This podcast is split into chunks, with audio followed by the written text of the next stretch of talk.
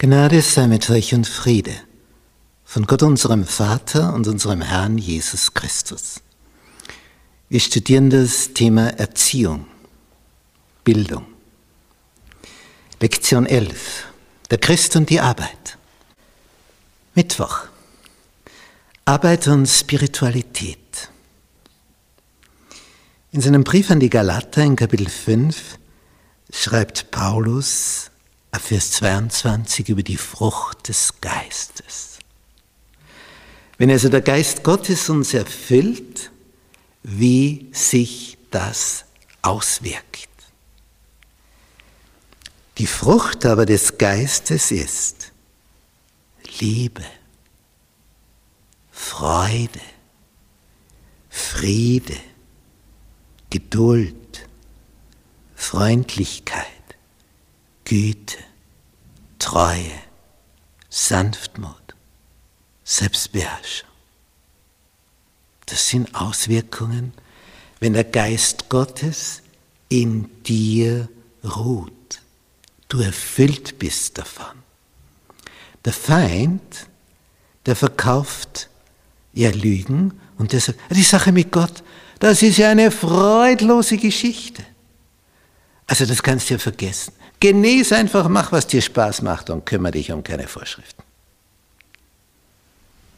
Was ist die Frucht der Heiligkeit, wenn man auf Gottes Richtlinien achtet, weil man will, weil man Liebe zu ihm hat, sonst geht es ja gar nicht? Dann erlebst du Liebe, Freude, Friede. Das ist jetzt die Wahrheit. Und was der Feind sagt, ist die Lüge. In Wirklichkeit erlebst du wahre Freude nur auf göttlichen, empfohlenen Wegen.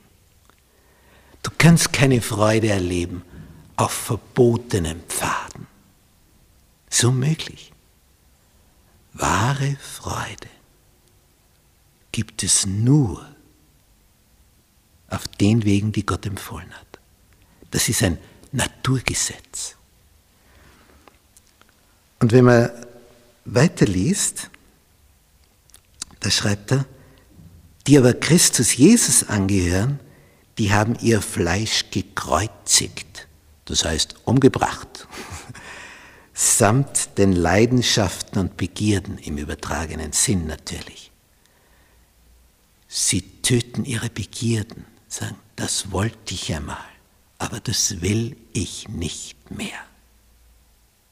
Zum Beispiel, du stehst eben vor einem vollen Kühlschrank um Mitternacht, sagst, früher habe ich mich voll gegessen um diese Uhrzeit. Das mache ich jetzt aber nicht mehr. Die Begierden werden gekreuzigt, getötet, auf das sie mich nicht mehr umbringen. Wenn wir im Geist leben, so lasst uns auch im Geist wandeln. Setz um, was du erkennst. Mach das dann auch, sagt Paulus. Lasst uns nicht nach eitler Ehre trachten, einander nicht herausfordern, also jemand reizen, einander nicht beneiden. Machen wir es anders. Gehen wir einen Weg des Geistes.